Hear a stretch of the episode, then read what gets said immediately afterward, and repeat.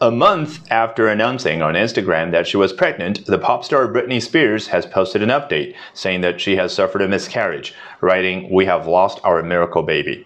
Perhaps we should have waited to announce until we were further along, said the message, which was posted to Miss Spears' Instagram account on Saturday afternoon and attributed to her and her partner Sam Asghari. However, we were overly excited to share the good news.